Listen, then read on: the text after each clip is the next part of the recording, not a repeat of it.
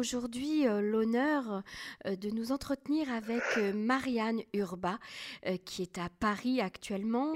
Elle a 90 ans.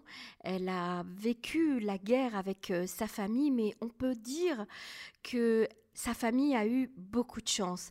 Elle est avec nous en, ligne aujourd'hui pour témoigner en ce jour de commémoration de Yom HaShoah. Bonjour Marianne. Bonjour. Alors Marianne, je suis contente de vous entendre. Moi aussi Marianne, c'est un grand plaisir. Alors Marianne, comme je le disais, euh, vous, vous êtes née en 1930, vous aviez 9 ans à la déclaration de la guerre et votre famille en fait a été, euh, euh, on va dire, chanceuse puisque votre papa a eu la présence d'esprit, a eu l'intuition, euh, euh, la forte intuition qu'il fallait quitter, euh, il fallait aller se cacher dans une petite ville en prévision de la guerre. Et donc vous avez été en fait en zone libre dès 1940. Exactement. C'était une petite ville une sous-préfecture, donc qui avait déjà 6-7 000 habitants avant-guerre, et qui a été le centre euh, de, de ralliement euh, d'Alsaciens qui avaient été obligés de partir d'Alsace en 1939. Et il y avait pas mal de juifs alsaciens aussi dans le nombre de ces réfugiés. Voilà. Alors, vous avez été accueillis comment dans, ce, dans cette petite ville, justement? Oh ben écoutez, gentiment, nous occupions une maison toute neuve que mon père avait louée à l'année, en 1937-38, euh, et qui se trouvait euh, sur le chemin de l'église. C'était rue de l'église, et on nous appelait les juifs de la rue de l'église, ah tout simplement. Oui, on, a été accueillis avec, euh, euh, euh, comment dirais-je, un peu d'étonnement, de, mais enfin gentiment. D'autant plus qu'on ne se cachait pas du tout. En 1939, nous étions là sous notre nom de famille qui était un peu étranger et juif, et on ne se cachait pas d'être juif. Mmh Donc dès le début, euh, les gens savaient à quoi s'en tenir. Et vous avez passé toute la guerre, toute la période de la guerre dans, cette, dans ce petit village? Non, d'abord, ce n'était pas un petit village, c'était une sous-préfecture. Il y avait toute une, euh, comment, une structure administrative. Euh, il y avait des médecins, il y avait des pharmaciens, il y avait absolument de tout. Et un collège où on pouvait euh, suivre ses études jusqu'au baccalauréat. Nous avons quitté en 1943 parce que à ce moment-là, il fallait tamponner les cartes d'identité des juifs et marquer euh, dessus le mot juif. Mhm. Et on trouvait qu'on était vraiment trop exposé. Alors nous sommes partis dans la zone euh, occupée par les Italiens car il faut le dire très fort, les Italiens protégeaient les Juifs pendant l'occupation. Ils avaient eu droit, ils avaient eu une, euh, zone, le comté de Savoie, euh, la région de Nice, qui leur avait été allouée avec la bénédiction d'Hitler, et ils l'occupaient, ils étaient, ils pourchassaient les communistes les résistants, mais les juifs, ils ne s'en occupaient pas. Et non seulement cela, mais ils ne les livraient pas aux Allemands.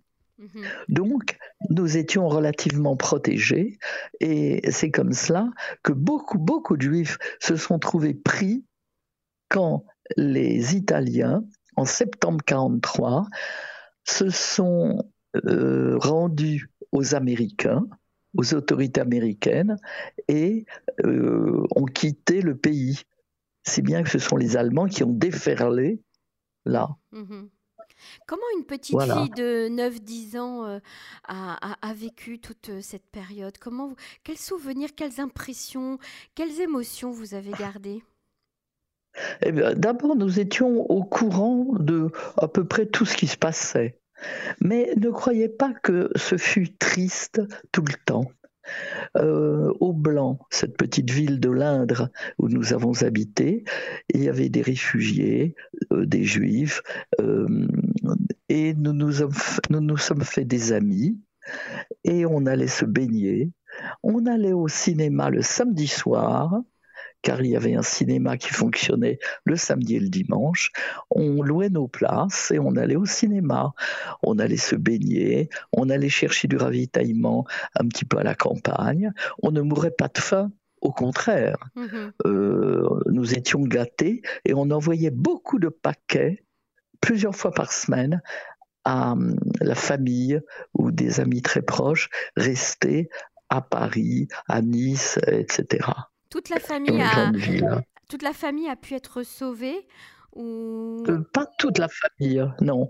Euh, j'ai un oncle qui, en septembre 40, est rentré à Paris parce que il avait le droit de travailler à Paris. C'était un ancien combattant avec des décorations et puis euh, des, comment dirais-je, euh, des activités euh, qui faisaient qu'il il avait le droit de travailler à Paris et ses enfants avaient le droit de poursuivre des études à l'université. Qu'est-ce qui lui est arrivé?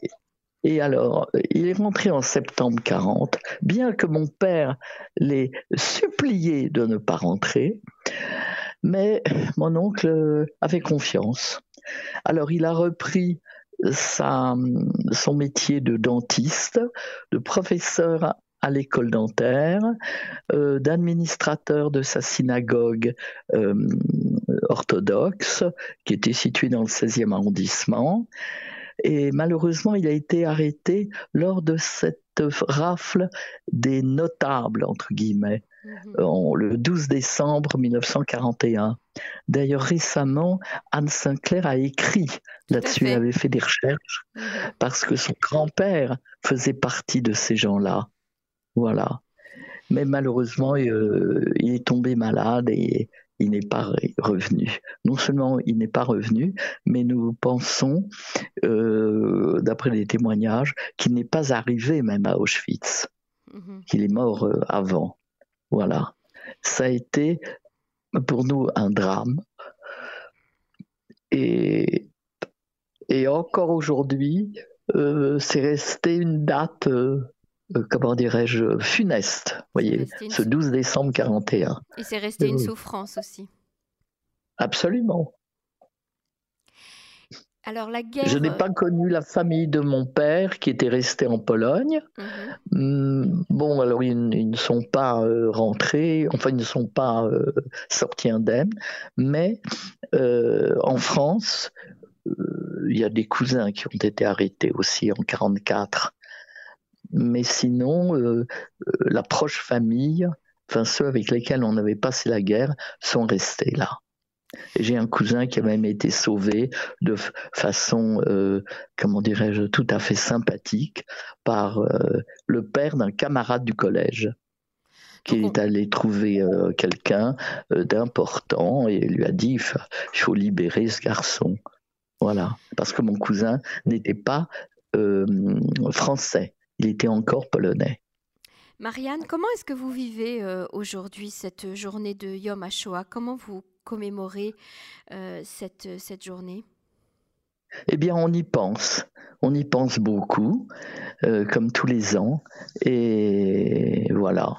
Je me souviens que j'étais en Israël un jour où il y avait le Yom HaShoah et tout était fermé. Mon fils et moi, nous n'avons pas pu dîner. Ça, ça a été un souvenir, euh, dirais-je, marquant. Non, mais enfin, on y pense beaucoup et voilà.